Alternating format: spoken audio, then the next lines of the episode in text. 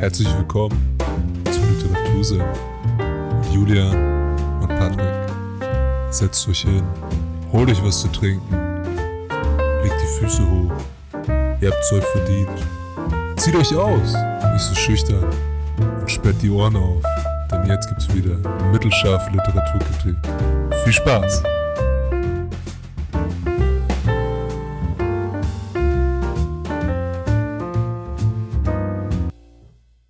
Aber dere, Servus, hallo. Patrick, was geht ab? Äh, das war jetzt aber sehr laut. Hi! Na? Sorry, müssen wir an der Post dann runterdrehen. Stimmt. Willkommen bei Folge 5 vom Senf, vom Literatur-Senf. Ja, hi, schön, dass ihr, dass ihr wieder eingeschaltet habt und da seid. Heute ist die fünfte Folge, wie der Juli gerade schon gesagt hat. Und heute ist der Julian wieder dran. Und Julian, über was reden wir heute? Was ist das Buch? Das Buch wurde mir tatsächlich von Amazon basierend auf Shoedog vorgeschlagen, weil es wieder, ja, wenn man will, ein Memoir ist. Und es geht ums Thema Netflix. Und als mir das vorgeschlagen wurde, dachte ich mir so, hm, irgendwie habe ich zum, also Netflix kennt man natürlich als Begriff, ne, aber ich habe zu der Firma irgendwie so nicht wirklich einen Bezug. Und dann dachte ich mir, eigentlich wäre es interessanter, mal mehr drüber zu lernen oder herauszufinden. Ne? Ja, ich muss ganz ehrlich sagen, Netflix, geiles, geiles Konzept, geiles Thema. Und ähm, ja, jeder hat es schon mal gehört, definitiv. Und auf jeden Fall jetzt auch in der, in der letzten Zeit, wo man ewig lang daheim war, nicht viel tun konnte, da hat man bestimmt auch einige Filme auf Netflix geguckt und ist interessant. Also ich wusste gar nicht, dass die Firma so groß ist bevor sie in Deutschland halt aufkamen. In den USA ist es noch viel größer, das Ganze. in Deutschland ist er noch relativ neu. Ich weiß nicht, weißt du, wann Netflix bei uns das erste Mal verfügbar war eigentlich, oder? Nee, kann ich dir ehrlich gesagt äh, nicht sagen. Ähm, ich habe aber, als ich das, das Buch mir dann bestellt habe, auch überlegt, so wann habe ich eigentlich angefangen, Netflix zu nutzen? Und ich, oh, ich, ich glaube, bei mir war es so vielleicht ein, zwei Jahre her. Ja, es kommt bei mir wahrscheinlich auch ungefähr hin, weil ich habe mich dann auch gefragt, was war davor? Im Endeffekt, keine Ahnung, Kinox, Theo und Burning Series, ne? ja, da war man, da war man ein bisschen, äh, wie man, wie man so schon gesagt hat, in der, in der grauen Zone genau. unterwegs, weil keiner wusste, ist es legal, ist es illegal. War irgendwie immer sowas dazwischen. Manche haben komische Briefe bekommen, mussten aber dann nichts zahlen. Da hat man alles irgendwie mal gehört. Aber ja, um was geht's in dem Buch? Der Titel vom Buch ist ähm, That Will Never Work: The Birth of Netflix and the Amazing Life of an Idea. Mhm. Und wie der Name schon sagt, es geht um die, die Geburtsstunde von Netflix. Also das Buch spielt äh, von, oh, lass mich lügen, ich glaube 97 bis 2002, ungefähr in diesem Zeitraum. Mhm. Und es geht inhaltlich, wie der, wie der Titel schon sagt, um dieses Leben von der Idee, die der Autor, der Mark Randolph, ähm, eben hatte. Und das beschreibt er halt quasi am Hand von seinem Netflix-Beispiel. Okay, und, und was, was war die Idee? Weil 97, das Internet noch relativ neu, viele Leute hatten es noch nicht wirklich. Ein PC hat unglaublich viel Geld gekostet. Es war einfach nicht erschwinglich und Streaming war da noch nicht so ein Begriff, glaube ich, oder? Nee, also das Buch befasst sich auch gar nicht mit Netflix, wie es heute ist.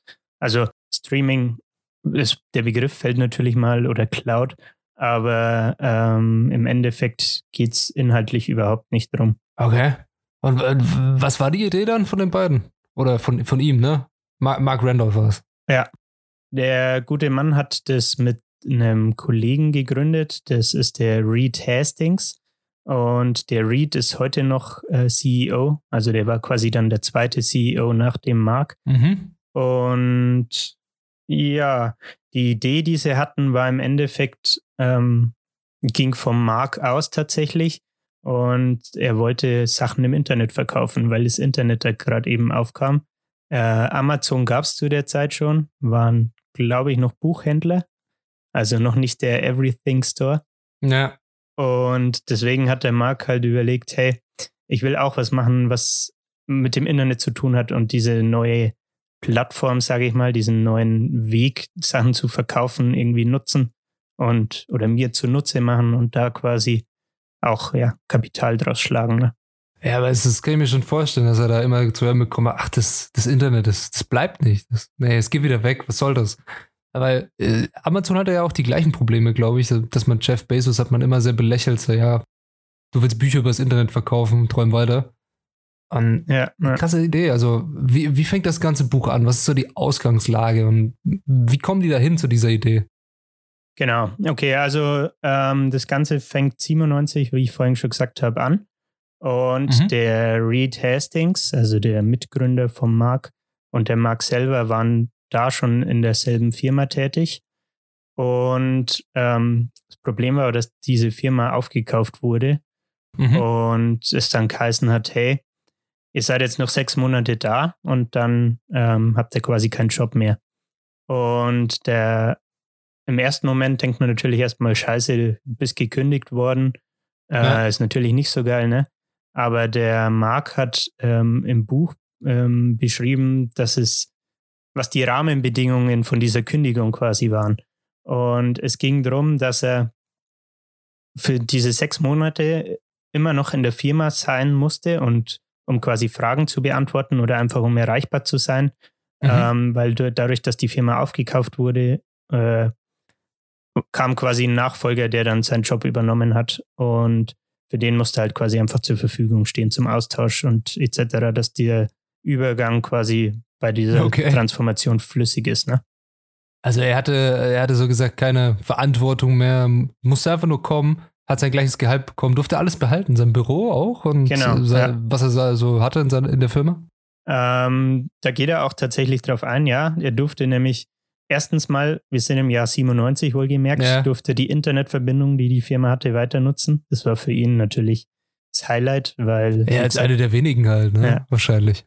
Ja, genau. Da, also da war es ja auch noch nicht selbstverständlich, dass man zum Beispiel ja. zu Hause WLAN hat.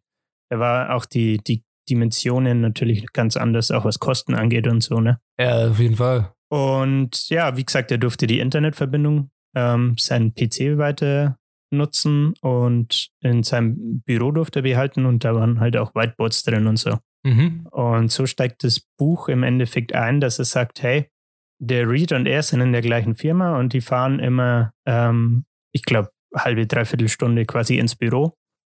Und auf der Autofahrt brainstormen sie immer irgendwelche Ideen oder wenn jemand eine Idee mhm. hatte, stellte er die dem anderen vor. Und der Reed hat schon von Anfang an quasi zum Mark gesagt, hey, wir haben jetzt noch die sechs Monate, wenn wir danach irgendwie uns selbstständig machen oder eine eigene Firma gründen und du hast eine geile Idee, dann äh, unterstütze ich dich finanziell. Also er investiert quasi. Mhm. Und dann brainstormen sie immer, ich weiß jetzt nicht mehr genau, um was es alles ging, auf jeden Fall ziemlich viele. Es ging um Shampoo, personalisierte Surfboards, ein Haufen wilde Ideen.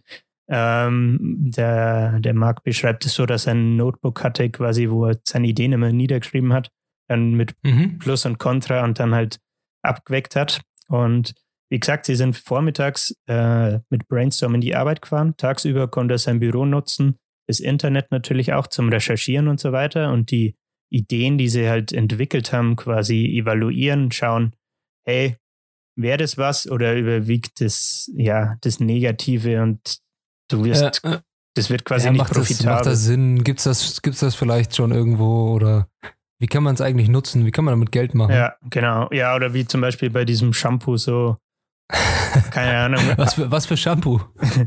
ja, er wollte, es war eine von seinen Ideen, dass er irgendwie so Shampoo entwickelt, keine Ahnung, Voice Crack. Okay, okay. Geht halt, glaube ich, gar nicht weiter drauf ein, äh, aber ja, ist irgendwie halt, wenn man sich überlegt, so ja, das war eine von den Ideen und dann ist er letztendlich bei Netflix gelandet. Das irgendwie finde ich witzig. äh, ja. Und was er dann halt abends macht, wenn sie wieder am Heimweg sind, ist, er diskutiert das, was er halt tagsüber recherchiert hat, nochmal mit dem Read. Und genau, so, so läuft es halt erstmal so dahin. Eine von den Ideen, die er dann bei diesen Autofahrten immer hatte, war, dass er VHS-Kassetten äh, ähm, übers mhm. Internet verkauft. So, nach seiner Recherche kam dann natürlich raus, hey, irgendwie ist das nicht so geil, weil die sind erstens groß, sprich das äh, Versenden wird teuer. Äh, dann sind die halt unhandlich und so. Das ist einfach, keine Ahnung, die Idee war halt nicht rund. Mhm. Und weil die auch so groß sind, ist der Versand natürlich auch teuer. Ne? Also das, keine Ahnung, war halt eine Idee von den Ideen, die sie wieder verworfen haben und dann erstmal links liegen lassen haben. Ja, vielleicht ganz, ganz kurz dazu, zu diesen VHS-Kassetten. Das, das kennt man gar nicht mehr. Also die meisten, glaube ich. Also VHS-Kassetten gab es früher diese, diese riesen Dinger, die du in, dann dafür extra einen äh, ja, Ab äh, Rekorder reinstecken musstest und dann konntest du einen Film anschauen. Dann musstest du die manchmal sogar wenden, wenn das ein großer Film war. ja, und ja. tatsächlich gegenüber bei mir, bei mir im Dorf, also wo, weißt du, wo ich früher gewohnt habe, mhm. da gegenüber, wo jetzt ein, ich glaube, da ist ein Bürogebäude oder sowas drin, da war so ein, so ein, so ein Shop, wo du die Dinger leihen konntest. Ja, okay. konnte man, äh, Freitagabend sind immer mega viele Leute da gewesen, haben sich so ein Ding geliehen. In den USA hieß das, glaube glaube ich, Blockbuster City oder irgendwie sowas.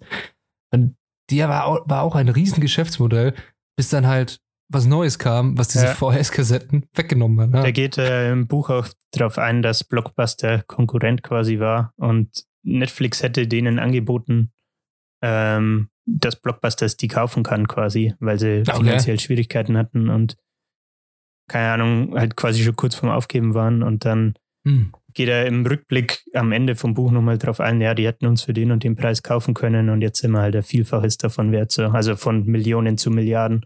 Äh, mhm. Das fand ich ziemlich witzig, aber ja. Ja, okay, jetzt waren wir bei den VHS-Kassetten, aber die waren blöd und wie kam es dann dazu, dass er dann auf Filme trotzdem gekommen sind?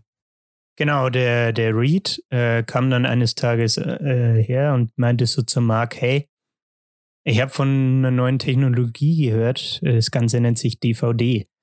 Und dann haben sie halt darüber so gesprochen und das Ganze evaluiert, derselbe Prozess wieder, geschaut, ja, keine Ahnung, wie groß sind die in etwa, sind die überhaupt in Amerika schon äh, verfügbar? Mhm. Fun Fact, nein. Krass. Äh, Gab es, ich glaube, ja. in Japan, wenn ich mich jetzt nicht täusche, und Problem war auch, dass natürlich, wie gesagt, VHS-Kassetten waren etabliert und keiner hatte irgendwie DVD-Player oder so. Also mhm. es war ziemlich früh, ähm, als die Technologie halt gerade erst wirklich auf den Markt kam. Und ja, dann werfen sie halt die Idee mit den DVDs so durch den Raum und ähm, kommen auf die Idee, hey, wir könnten ja auch einfach mal eine gebrauchte CD kaufen, weil es eben noch keine DVDs gab in Amerika dann zu diesem Zeitpunkt. Mhm. Ähm, also kaufen sie eine gebrauchte CD, verpacken die in einer pinken äh, Geburtstagsgrußkarte. der, darin lag dann auch schon der erste Vorteil im Vergleich zu den VHS-Tabletten. Äh, es passt, einfach in eine, es, es, passt einfach in eine Grußkarte. Genau. In, ein, in einem Briefumschlag. Das Billigste, was du versenden kannst. Das ist der springende Punkt. Äh, ja. Es wurde auf einmal drastisch billiger, das Ding zu versenden. Und ähm, Im Buch sagen sie auch, dass es irgendwie, also die haben es natürlich in, bei der lokalen Post quasi abgeben und versendet. Ähm, mhm. Aber es war halt innerhalb von 24 Stunden dann ähm, beim Haus vom, vom Reed, also von seinem Kollegen. Und das war dann so der erste Moment, wo sie sich angeschaut haben und so meinten, hey, diese Idee könnte eigentlich tatsächlich funktionieren, so wenn man das mhm. weiter ausarbeitet. Und äh, wenn man hier mal kurz stoppt und so auf den Titel vom Buch zurückkommt, The Amazing Life of an Idea, also wie, wie entwickelt sich eine Idee über, über eine bestimmte Zeit, dann finde ich, wird ja. das hier schon cool klar, weil am Anfang mit den VHS-Kassetten war es ja im Endeffekt dieselbe Idee und dann ändert sich nur eine Stellschraube und zack, ist auf einmal die Hoffnung da, hey, das könnte ja vielleicht doch funktionieren. So, das fand ich zum Beispiel einen ganz coolen Punkt im Buch, wo man so merkt, so, krass, also wie sich die Technologie halt auch entwickelt, ne? Hm, ja, klar. Genau, und nachdem die, die CD dann beim Read ankam und die merken, hey, haut er vielleicht echt hin, äh, kommt der Read seinem Versprechen nach und macht 1,9 Millionen Dollar locker. Ähm, als, ja, kann man mal machen, ne? ja, wer das nötige Kleingeld dafür hat, ne, kann man mal raushauen. Ja. Und macht das Geld locker und äh, bietet so halt quasi die erstmal die finanzielle Basis, um Netflix aus dem Boden zu stampfen. Ähm, warum war so viel Geld notwendig? Wie gesagt, wir sind im Sommer 1997. Das Ganze sollte ja übers Internet funktionieren, sprich, du brauchst erstmal eine Website, ne? Ja. Was machst du heute, wenn du eine Website willst?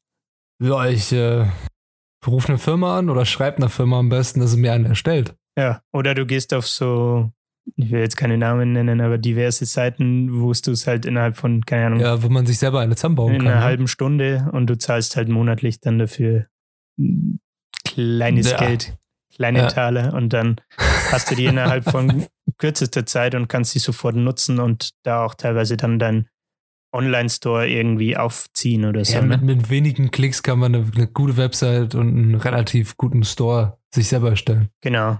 Ähm, 1997 war das natürlich nicht so. Die Ja. äh, geht darauf ein im Buch, dass sie erstmal sechs Monate für die alleine für die Entwicklung von der Website gebraucht haben. Krass. Und natürlich war es dann auch nicht so, dass das äh, ein One-Man-Shop war, also dass, keine Ahnung, der Mark alleine sich zum Beispiel hinsetzt, sondern die hatten vom Anfang an ein Team von, glaube ich, boah, weiß ich jetzt nicht mehr genau, ich glaube fünf Leuten und es wurde Mhm. halt stetig mehr, also am Anfang fünf, dann zehn und dann irgendwann hat er gemeint, konnte, kannte auf einmal nicht mehr alle Leute, so die dabei waren.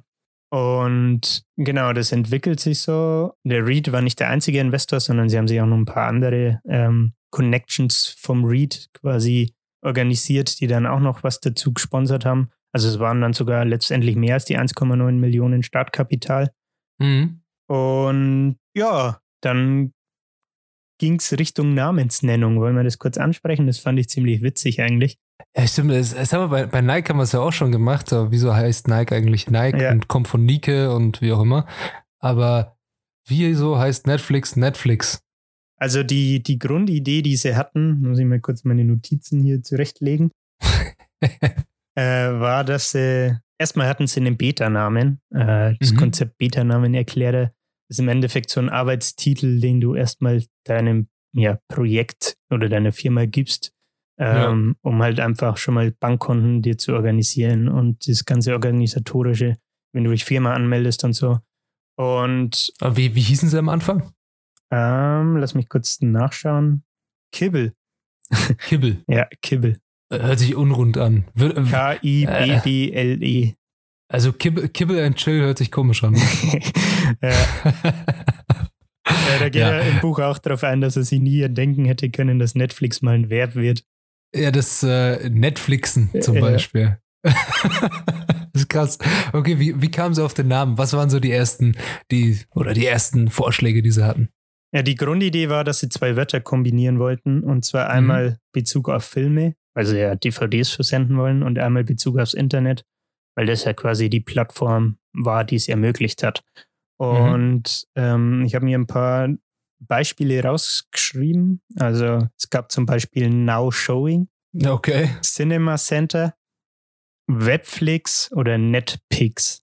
Und Netflix war halt einer von, ich weiß nicht, ich glaube 15 Beispielen, die er im Buch äh, genannt hat. Und da haben sie sich halt dann kollektiv drauf geeinigt und am Anfang meinte er, hat es keinem irgendwie so wirklich getaugt. Und sie haben halt so gesagt, ja, vielleicht gewöhnen wir uns ja dran. Ne? Und Ja, das, das P ist irgendwie komisch bei Netpix, ne? ja, Ja, wahrscheinlich, weil wir jetzt Netflix kennen und das Ja. irgendwie gewöhnt sind. So, keine Ahnung. Ja, now, sowas wie Now Showing, das stand auch früher auf diesen, wenn man, wenn man so alte amerikanische Filme angeguckt hat, da stand das immer auf den, wenn da irgendwie ein Kino war, stand immer so Now Showing und dann Das weiß ich, Film weiß ich jetzt gar läuft nicht. halt. Aber Äh, hab ich jetzt im Kopf gerade, Okay. aber jo. Jetzt haben wir, jetzt, jetzt hatten sie einen Namen, jetzt hatten sie eine Idee, jetzt haben sie eine Website gebaut, in sechs Monaten hast du gemeint, und dann geht's wahrscheinlich zum, jo, jetzt gehen wir live. Jetzt wollen wir Leute, jetzt wollen wir den Leuten das verkaufen. Genau, also ähm, es kommt im Endeffekt der, der Go Live Day äh, rückt an. Und äh, das Buch ist so aufgebaut, dass er am Anfang die ersten Kapitel sind immer Pre-Launch, also bevor sie live gehen. Ähm, Mhm. Dann hat er den Launch Day und danach ist so das, das Afterlife, wie es sich so entwickelt hat. Mhm. Und auf den Launch Day geht er tatsächlich auch ein. Ähm, das ist, finde ich, ziemlich witzig, weil man da auch wieder merkt, äh, dass das halt einfach schon, keine Ahnung, 20 Jahre her ist. Ne? Mhm. Er meinte so, sie haben so eine, eine Bell, was ist es, Glocke, eine, eine Glocke im Büro Ja, ähm, die immer aufgestellt. klingelt, Genau. wenn, wenn irgendjemand was kauft. Ja, genau. Das war so ein Gimmick halt, was der, das der Software-Engineer eingebaut hatte. Ich ich glaube, das kommt von der Börse. Da gab es auch irgendwie immer so eine Glocke, wenn irgendwas verkauft wurde oder Ja, sowas. okay, ja, das kann tatsächlich sein. Ähm, auf jeden Fall haben sie diese Glocke da ähm, quasi konfiguriert, dass die immer klingelt, wenn eine Bestellung reinkommt. Und mhm. zum, um Punkt 9 Uhr morgens sind sie halt online gegangen und dann warten sie so kurz und es macht Bing, Bing und es flattern halt die ersten Bestellungen rein so und dann sind sie erstmal euphorisch so, hey, geil, läuft ja schon mal gut, dass überhaupt wer einkauft, so, ne? Weil ja. weißt du ja nicht, die Technologie war wie gesagt noch neu so und der Zugang zum Internet war auch noch nicht so richtig gegeben, mhm. dass jeder Privathaushalt ähm, ja quasi das Internet auch nutzt, ne? Also das ist ja nicht wie heute. Mhm. Und er erzählt dann auch, dass er, ja, sie hatten Champagner im Büro und haben angefangen anzustoßen, so, hey, geil. Und es macht im Hintergrund immer Bing, Bing.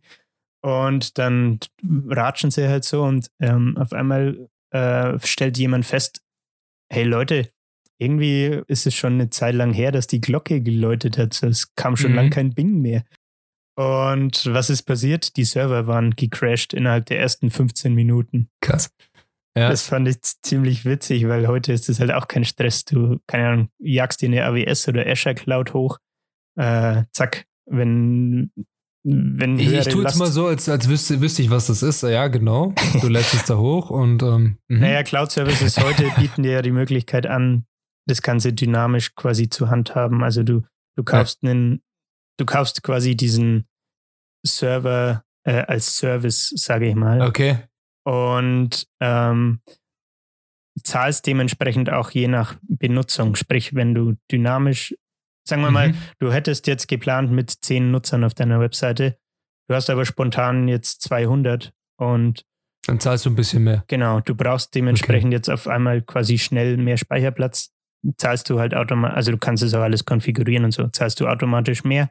Die Website äh, crasht nicht, weil die Server nicht down gehen und ja, so der Grundgedanke, sage ich mal. Ja, aber 19, 1989, äh, 98, sorry, 1998 war das so, da braucht, hast du wirklich so einen physischen Server gebraucht, der das Ganze dann bewältigt hat. Und wenn der ausgelastet war, war der ausgelastet. Ja, genau, deswegen sind die Server auch gecrashed. So, was, was macht man dann? Erstmal haben sie ähm, on the fly, weil sie das vergessen haben, also quasi ja. spontan, sage ich mal, so eine Fehlerseite erstellt, hey, äh, uns gibt es noch, wir haben nur gerade Probleme mit dem Seitentraffic. Äh, es kommen zu viele Leute auf die Seite und äh, deswegen sind wir gerade down, aber gibt uns kurz, wir sind gleich wieder online, so ungefähr. Mhm. Und dann sind sie halt in den Elektronikladen um die Ecke und haben erstmal Server gekauft. Ähm, da habe ich mir auch eine Notiz gemacht, weil ich das ganz äh, interessant fand. Da muss ich kurz nachschauen. Sie haben acht Desktops, also acht Server gekauft und die hatten jeweils 64 Megabyte RAM. Das ist natürlich äh, mega viel. ich weiß nicht, wie viel RAM dein, dein Handy oder dein Laptop zum Beispiel haben. Äh, also für heutige Verhältnisse ist das sehr, sehr wenig. Also ja. ein normales Handy hat ja schon meistens mittlerweile acht, ne? sechs, sechs ja. oder acht Gigabyte, ne?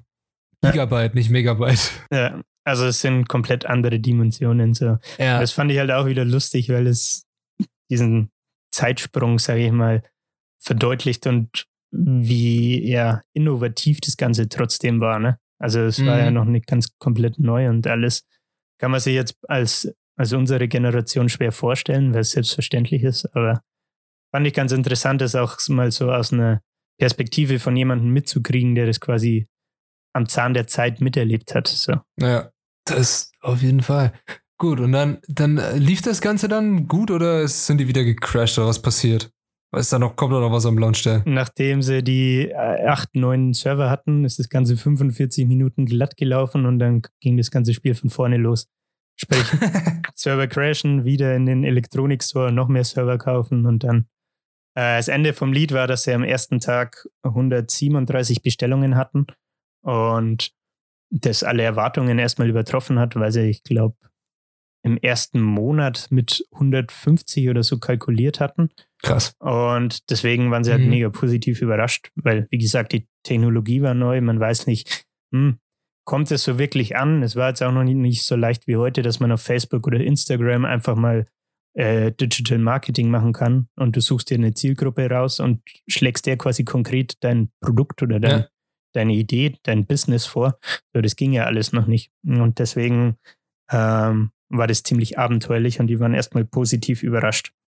Ja, okay, das, jetzt, haben, jetzt haben sie den Lunch, äh, Lunch genannt, den Launch Lunch haben sie auch gemacht, ja. Den, den, den Mittagessen-Tag haben sie erfolgreich überstanden und ganz viel verkauft. Aber jetzt ist natürlich das Ding, okay, jetzt haben, jetzt haben wir am ersten Tag geschafft und aber wie haben sie es, wie haben sie es hinbekommen, dass Netflix bestehen bleibt als Geschäftsmodell? Wie haben sie sich ab, zum Beispiel Blockbuster, was du vorhin angesprochen hast, die werden ja auch guckt haben, hey, guck mal, wir können auch übers Internet verkaufen, wir haben schon viel mehr Stores dahinter, wir haben einfach viel mehr Möglichkeiten und Netflix ist so ein kleines Startup, würde man sagen. Wie haben sie es geschafft, ein cooles Geschäftsmodell, ein interessantes Geschäftsmodell für die Leute zu werden? Jo, das ist ganz äh, interessant tatsächlich, weil sie am Anfang äh, gibt es zum Beispiel im Buch auch ein Gespräch mit Jeff Bezos, also mit Amazon, mhm. Ähm, wo sie überlegen, ob sie Netflix an Amazon verkaufen. Da hätten sie natürlich schon Gewinn gemacht, äh, also ich glaube sogar auch im zweistelligen Millionenbereich. Ähm, also die Investoren, die in Netflix investiert haben, meine ich, mhm. haben sich aber letztendlich dann dagegen entschieden. Äh, das Ganze hatte dann aber halt ein Problem. Im Jahr was war das? 98 waren wir gerade, ne? Jo. Acht Wochen nach Launch hatten sie wesentlich mehr CD-Verkäufe, als sie ähm, CDs verliehen haben. Okay. So, der Gedankengang, den sie dann hatten, war, hm, es ist Blockbuster, es gibt Amazon, ähm, weil sie eben Kontakt mit Jeff Bezos hatten, wussten sie, dass die auch irgendwann in die Richtung äh, DVD-Verkauf oder so vorstoßen werden. Mhm. Ähm, deswegen hat Netflix sich Sorgen gemacht, so hey, wie schaffen wir unser Alleinstellungsmerkmal? Wie können wir uns von diesen Leuten abkapseln, um quasi Kunden zu überzeugen, dass wir denen einen Mehrwert liefern im Vergleich zu Amazon, die schon eine deutlich größere und etabliertere Firma sind, so, ne? Mhm. Weil es ist ja immer noch ein Startup. Das stimmt, ja. Und im Endeffekt kommen sie dann mit drei, ja, wie soll ich sagen, Konzepten oder Ideen, ja, ich sag mal, auf den Markt, ja? die es tatsächlich heute auch noch so gibt. Natürlich jetzt in anderer Form, aber es ist tatsächlich der Transfer einfach zum Streaming passiert. Die Konzepte sind meines Erachtens dieselben geblieben. Und zwar, äh, das erste Konzept war The Home Rental Library, sprich die Idee war, dass du deinen Kunden ermöglicht, eine eigene kleine äh, DVD-Bibliothek ja, quasi zu Hause zu haben. Mhm. Wie setzt man das um? Du bietest deinem Kunden die Möglichkeit an, hey, du kaufst dir die DVDs nicht, sondern du suchst dir DVDs aus. Äh, bei dem Beispiel waren es jetzt vier pro Monat. Mhm. Zahlst eine bestimmte, einen bestimmten eine Betrag. Bestimmte, äh, irgendeine Summe wird es auch, wenn ich mir ein Netflix-Abo hole. Genau, also das, da wurde quasi dieses, äh, dieses ja, Abo-Modell erfunden. Das Abonnement haben sie eingeführt. Genau. Ja. Also es war halt da auch total innovativ. Auch da wussten sie wieder nicht, zieht es wirklich oder haut es nicht hin. Also es war halt total unsicher, ob das überhaupt so hinhauen wird. Haben sie dann aber letztendlich doch gemacht. Also zahlst Betrag X. Ich glaube, es waren am Anfang, habe ich es mir aufgeschrieben, 15,99 monatlich. Mhm. Und du hast die Subscription, dein Abo. Und der, die dritte Innovation war, ähm, dass sie quasi eine Wunschliste erstellt haben. Okay. Sprich, jeder Kunde kommt auf die Website ja. und es ist ja nicht so wie beim Streaming heute, dass du quasi dann schon Vorschläge basierend auf deinem Profil kriegst, so hey, das könnte dich interessieren, basierend auf der Historie, die du jetzt Was auf ich mir schon angeschaut habe, genau. wenn ich mal nachts irgendeine komische Doku angeguckt habe, dann wird mir am nächsten Tag vorgeschlagen, hey, willst du dich das auch sehen? ja. ja, kennt man wahrscheinlich. Und diese Idee wollten sie halt da auch schon etablieren. Allerdings ja. ist es natürlich wesentlich schwieriger, einfach auf, aufgrund der Technologie halt auch und weil es eben DVDs waren und nicht Streaming wie heute. Mhm. Und was sie dann gemacht haben, war, dass jeder Kunde sich eine Wunschliste anlegen konnte. Sprich, du zahlst deine 15,99, bestellst deine vier DVDs, die du haben möchtest und erstellst dir im letzten Schritt eine Wunschliste mit Film A, B, C, D, mhm. die du sehen möchtest. So, wenn du jetzt deine vier DVDs hast und du hast eine angeschaut und sendest die an Netflix zurück, dann äh, kommt von deiner Wunschliste automatisch die nächste zu dir. Okay, cool. Und es war halt da auch wieder innovativ einfach, weil es es, wie gesagt, einfach so nicht gab. Und heute macht ja jeder äh, dieses Abo-Modell, sage ich mal. Also ob es jetzt von Musikstreaming über Videostreaming zu mhm. was weiß ich ist, ähm, hat sie ja als Modell einfach etabliert. Und das war halt so, ich sage mal, die Geburtsstunde von diesem Denken, dass man sagt, hey, lass uns das mal versuchen. Und dieses Risiko, diesen Schritt zu gehen, hat sich auch gelohnt. Ich habe es mir aufgeschrieben. An diesem ersten Tag, wo sie dieses ja. Modell quasi auf der Webseite online hatten, haben 90 Prozent der Leute, die auf, diese, auf diesen Werbebanner geklickt haben, ihre Kreditkarteninformationen dalassen. Auf gut Deutsch. Ach krass. Die haben auch wirklich bestellt. Und wenn du das. Also, also neun aus zehn haben einfach gleich mal gesagt: Hey, das finde ich cool, ich will das machen. Ja. Und krass. was er noch dazu sagt, ist, dass in den ersten drei Monaten, als dieses Modell, als dieses Geschäftsmodell live war, mhm hat der, der Website-Traffic, also die Anzahl der Leute, die auf der Website waren, ist um 300 Prozent gestiegen. Das ist viel. Das fand ich, ja, dachte ich mir auch. Ich dachte so, hm, Respekt, das kriegt auch nicht jeder hin, ne? Also. Ja, aber dieses, dieses Konzept von der, von der Subscription oder halt von diesem Abonnement ist einfach, du gibst den Leuten die Möglichkeit, alles zu haben, was sie wollen, und sie müssen dann generell einen äh, relativ kleineren Preis zahlen, aber sie bekommen es halt nur teilweise. Das war, war so die Idee. Du kaufst nicht irgendwie, wenn du einen Film gekauft hast, hast du ihn gehabt. So, dann wolltest du noch einen Film, aber dann hat er genauso viel gekostet. Ja, also genau. zahle ich nicht ein bisschen weniger, aber krieg dann immer eigentlich alles, was ich sehen möchte. Ja. Das ist echt cool. Das ist cool. Äh, mir ging es halt, also wenn ich mal mich als persönliches Beispiel nennen kann, ja. äh, mir ging es bei Musik so, als ich das erste Mal zu einem Musikstreaming-Dienst gewechselt bin. Was, ja. was halt finde ich krass, weil du auf einmal so viele Alben, die du, mhm. wo du schon immer mal irgendwie reinhören wolltest, aber die vielleicht nicht auf YouTube waren oder was weiß ich, ähm, hattest du auf einmal Zugang und du musstest den Preis von, keine Ahnung, einer CD quasi monatlich zahlen, um diese ganze Musik hören zu können. Ja. Und das finde ich halt ziemlich, ziemlich geil, muss ja, ich sagen. Ne? Also mit, mit der Musik ist so ein, so ein Thema. Früher, ich kann mich noch erinnern, dass du irgendwie gewartet, bis von, von deiner Lieblingsband das Album rauskam und hast du das für 10, 15 Euro gekauft, je nachdem, was sie für, eine, für, ein, ähm, ja, für ein Album rausgebracht haben. Und ja, jetzt zahlst du, wie gesagt, das im Monat einen Betrag und kriegst halt alles. Natürlich ist es für den, für den Künstler ein bisschen blöd, weil er kriegt weniger durch den Stream. Aber ja, die, die Masse hat, hat ähm, entschieden, dass es besser ist, so ein Streaming ja. also zu nutzen. Für, ja. für, den, für den Nutzer ist es halt freundlicher, ne? Und man, ja, kann, man kann die Metalband ja. seines Vertrauens ja auch äh, durch Merchandise oder Konzerte unterstützen. Oder, oder auch die Alben kaufen, natürlich. Ja, kann man ja immer noch machen. Klar, auf jeden Fall. Um, um, zum Buch zurückzukommen. Jetzt haben wir ganz viel gehört, wie viel, um was es in dem Buch geht. Aber es ist, die, deren, wie hat dir das Buch gefallen und wie ist es so geschrieben? Was passiert? Hast du da auch wie bei, bei Nike irgendwelche ähm, Insights, die du da rausnehmen kannst und sagen kannst, wow, okay, das, ich habe jetzt hier eine Idee gehabt und so ist er vorgegangen und so ein bisschen diese, diese Lebenserfahrung vom Autor mitnehmen oder wie ist das Ganze aufgebaut gewesen? Also erstmal hat mir das Buch inhaltlich mega gut getaugt, weil es okay. sau interessant ist. Aber ich fand es vom, wie soll ich sagen, vom Schreibstil oder von, von der Schreibart her nicht so gut wie Shoe Dog, muss ich sagen. Also mhm. bei Shoe Dog ist es wirklich eher wie eine Story mhm. und das hier ist eher so Faktenbasiert. Ja, oder wie soll ich sagen, er erzählt halt seine Erfahrung so. Also okay. es ist, wie soll ich sagen, vielleicht ein bisschen trockener als, ähm, mhm. als Shoe Dog. Also nicht so lebhaft. Ja, ja das trifft so wahrscheinlich ganz gut. Okay. Ja. Aber es war trotzdem ziemlich cool und warum war es cool? Weil, wie der Titel schon sagt, das war auch das Mitgrund, warum ich dieses Buch überhaupt bestellt habe. So, The Amazing Life of an Idea, das hat mich irgendwie angesprochen. Und diesem Punkt ist er, finde ich, auch voll nachgekommen. Also er beschreibt wirklich sehr detailreich auch die ganzen einzelnen Schritte, so geht auf verschiedene Teammember ein, so wer hat am Anfang was gemacht, ähm, wie hat sich die Firmenkultur, ist ja bei Netflix auch ein ganz großer Punkt, wie hat sich die Firmenkultur entwickelt, ähm, so dass du am Anfang viele Generalisten hast äh, in einem Startup, mhm. also Leute, die, die können viel, aber haben nicht tiefgehendes Wissen und das ist halt wichtig, weil viele verschiedene Sachen natürlich kommen und du hast nicht die Kohle, um Spezialisten dafür zu bezahlen. Ne? Mhm. Und er beschreibt halt auch diesen Prozess, dass sie ähm, dann irgendwann so weit waren, dass sie diese Anfangsleute bis auf ihn alle, also die haben die Firma verlassen. Ja. Die wurden nicht verlassen gemacht, sondern die haben die Firma selbstständig verlassen. Äh, und dann haben sie halt mehr auf, keine Ahnung, Spezialisten gesetzt und zum Beispiel Software-Engineers äh, eingestellt und Marketing-Menschen und weiß der Geier was.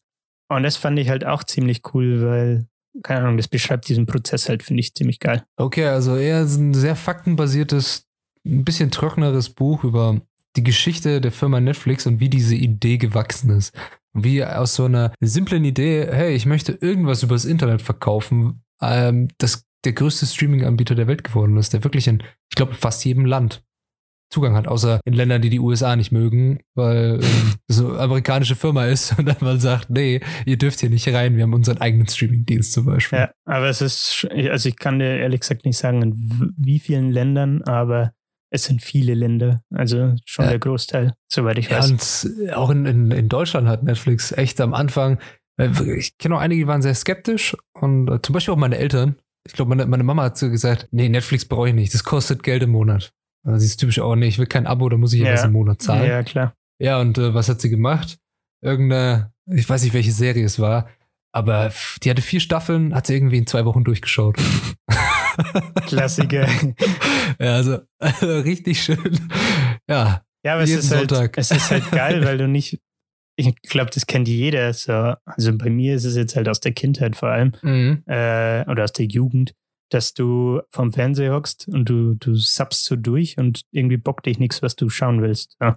ja. Und bei Netflix kannst du halt, erstens kriegst du ständig Empfehlungen und zweitens kannst ja. du dir raussuchen, hey, was will ich wann eigentlich anschauen? Ja, erstens wann und was. Was? Und ich kann mal kurz stoppen, es gibt keine Werbung. Es gibt keine das Werbung. Das stimmt, ja. Tatsächlich.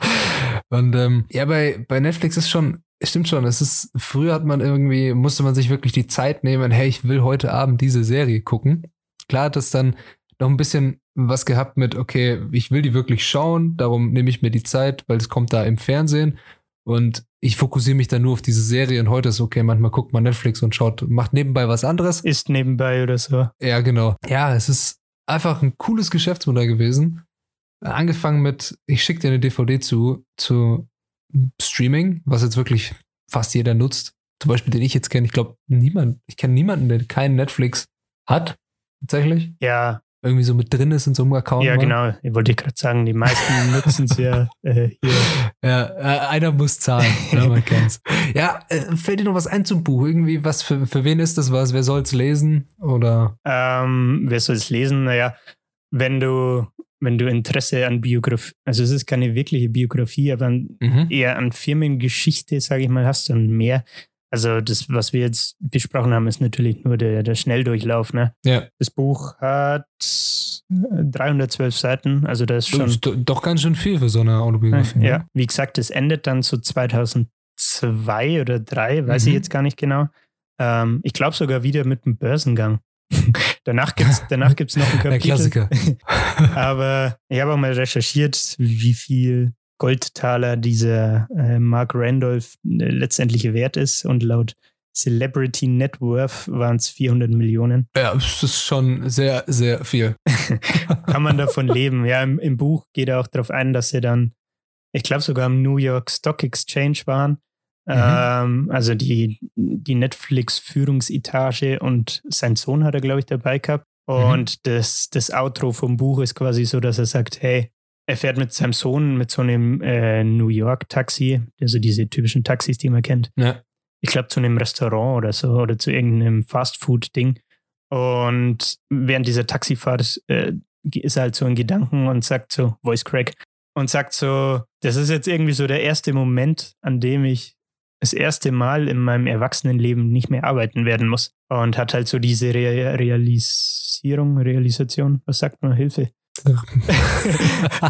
Ähm, er realisiert. Er realisiert. Ja, okay. Elegant äh, Umgang. elegant, elegant gelöst. Ja, ihm wird klar, hey, ich habe ausgesorgt. Ja, auf gut meine Deutsch. Idee, meine, meine Idee hat es geschafft. Meine Idee ist cool geworden. Weil ich immer dran gearbeitet habe und weil ich flexibel war.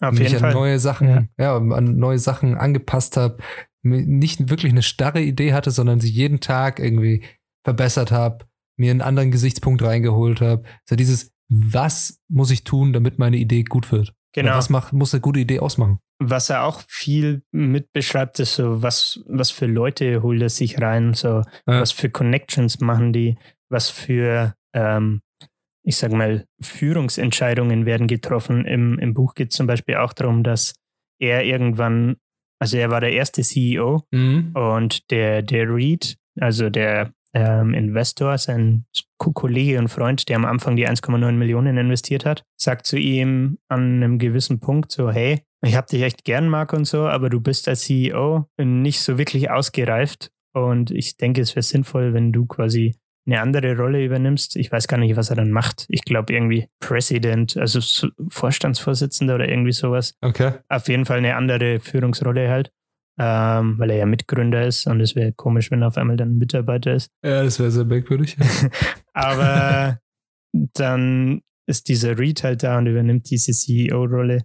Und ähm, ja, der Mark ist halt, ich sage mal, in diesem Sinne kritikfähig oder diese dieser Veränderung offen gegenüber und akzeptiert es so, hey, ich weiß, du hast schon recht, Reed, auch wenn es meinem Ego ein bisschen wehtut, aber macht schon Sinn, was du sagst. Worauf er am Ende vom Buch auch noch eingeht, das wollte ich auch noch sagen. Das Buch ist jetzt äh, 2019 im September erst erschienen, also ist Aha. brandaktuell. Ja. Und er hat das Buch geschrieben 16 Jahre nachdem er Netflix verlassen hat. Sprich, Ach, er ist 2003 von Netflix weg ja. und wie gesagt, er musste ja nicht mehr arbeiten. äh, nee, er hat schon noch gearbeitet, aber als, als Berater und für, für Startups vor allem. Und er hat mhm. irgendein, ich glaube, ein Big Data Unternehmen mit, ich glaube, mitgegründet oder war er irgendwie Investor oder so, äh, das später von Google aufgekauft wurde. Also er hat dafür irgendwie so ein Händchen. Mhm. Und worauf ich auch noch eingehen wollte, das habe ich mir notiert, war, dass er sagt, er hat Netflix 2003 verlassen, weil er gemerkt hat, dass dieses fertige Produkt Netflix gar nicht so sein, seine Erfüllung ist, sein Traum ist, seine, seine Leidenschaft ist, sondern dass er das lieber oder geiler findet, diese Idee oder diese Startup-Phase quasi mitzugestalten und mitzuentwickeln. Dieses Gründen. Genau, diesen Prozess zu durchleben. So, das ist das, was er was seine Leidenschaft ist und was ihn erfüllt. Und das war dann auch letztendlich Grund, warum er gesagt hat, hey, Netflix war cool, ich bin jetzt reich, aber ich möchte, ich möchte gern was anderes machen. Und dann ist er, wie gesagt, ähm, in diese Rolle als Public Speaker auch. Also er hält Vorträge zum Beispiel, natürlich auch mhm. über sein Buch und weiß der Geier was. Aber einen TED-Talk hat, weiß ich jetzt gar nicht, müssen wir mal nachschauen. Aber er berät eben Startups und äh, schreibt Bücher und macht solche Sachen. Und das macht ihn glücklicher, als äh, hier Führungsposition bei Netflix zu haben. Jo. Schö schöne letzte Worte. Ich habe dann tatsächlich noch letzte Worte, die will ich dann noch vorlesen. Ach so, ich dachte, de dein Satz war gerade echt schön. Okay. Aber sonst, ähm, ja, hau raus. Was, was sind die letzten Worte? Die, die will ich wirklich am Schluss verlesen. Ich wollte vorher noch was sagen. Ich jo. pump heute Informationen raus, Alter. Ich bin richtig ich, im, Le im Ledefluss, im Redefluss. Im Ledefluss. Alles klar, dann will ich dich nicht stören. Hau raus. Frühlingslolle. Danke. Der, der Reed Hastings, also der, ich weiß nicht, ob man jetzt langsam weiß, wer es ist, aber der Mann mit den 1,9 ja. Millionen, äh, der Mitgründer ist, der ist immer noch CEO von Netflix. Also, mhm. also seitdem er übernommen hat, durchgehend. Und er bringt im September ein Buch raus das ich mir kaufen werde. Aha. Wo es auch wieder ums Thema Netflix geht.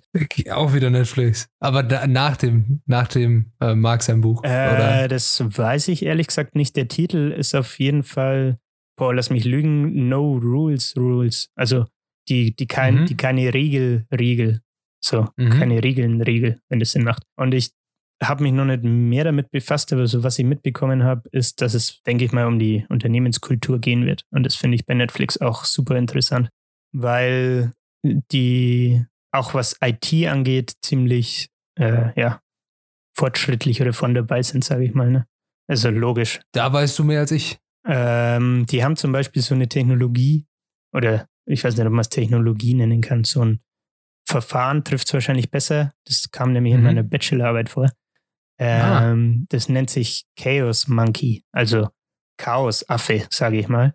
Ja. Ähm, die Idee dahinter ist, dass du deine IT, also deine Infrastruktur, sowas wie zum Beispiel deine Server, ähm, das ja. ist jetzt vielleicht ein ganz gutes Beispiel, ähm, bewusst diesem Chaos Monkey aussetzt. Ähm, was, was ist, wenn man sich so einen Affen, der Chaos äh, anrichtet, vorstellt?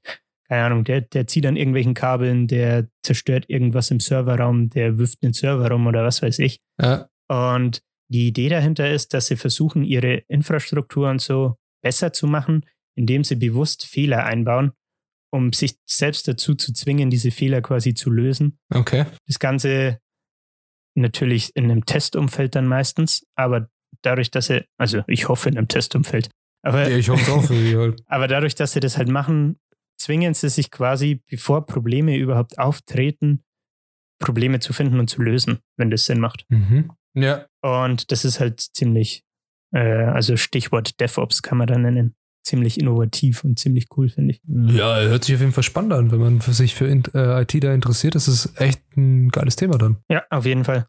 Ähm, und das war halt auch so ein, so ein Ding, wo ich sage, fände ich cool, wenn das zum Beispiel in diesem Buch, das im September rauskommt, vom Reed äh, Hastings, wenn es da vielleicht auch mehr um sowas geht. Äh, mhm. Wäre irgendwie witzig. Aber wird witzig zeigen, ne? Wird sich zeigen, ne? Gut. Du hattest doch letzte Worte, hast du gesagt. Ja. Wollen wir uns schon mal verabschieden und dann lese ich die noch vor. Können wir gerne machen. Ja, okay. Also vielen, vielen Dank, dass ihr heute wieder eingeschaltet habt. Und wir hoffen natürlich, dass ihr nächste Woche auch wieder einschaltet, wenn es dann die in die sechste Folge geht, in der ich diesmal einen Psychothriller vorstellen werde, der sich mit dem, der sich mit dem Thema Oh, Spannung. Oh. der sich mit dem Thema multiple Persönlichkeitsstörung auseinandersetzt. Also es geht um einen Killer, der verschiedene Persönlichkeiten in sich beherbergt und ja, das ist ein mega okay. spannendes Buch. Mega cooles Buch von einem eher unbekannten Autor. Ähm, er hat zwar einige Bücher geschrieben, aber ich, also ich kenne jetzt persönlich niemanden, der ihn so auf dem Schirm hatte oder ich habe ihn auch noch nie in Bestsellerlisten gesehen, aber echt geil geschrieben. Sowas von der Leseempfehlung. Jo, seid gespannt. Okay, hört sich, hört sich gut an. da, da, mir ploppen schon wieder Fragen in den Kopf. So, äh, was, was macht er, wenn er multiple Persönlichkeiten hat? Wen bringt er um? Und Sehr gute Frage. Ja. okay, dann würde ich sagen, lese das jetzt noch vor und wir verabschieden uns schon mal, oder? Jo. Gut, danke fürs Zuhören. Lasst uns gerne ein Like da, folgt uns auf Instagram oder Facebook oder beides. Teilt den Shit mit Menschen, denen, mit denen ihr das teilen wollt. Und danke fürs Hören. Und Juli, let's go. Yes, sir. I trust that at least a few things I've said have made you think about an idea that you have, something that you would like to accomplish, a company you want to start, a product you want to make, a job you want to land, a book you want to write. Nolan Bushnell, the co founder of Atari, once said something that has always resonated with me. Everyone who has taken a shower has had an idea, he said. But it's the people who get out of the shower, towel off, and do something about it that make the difference.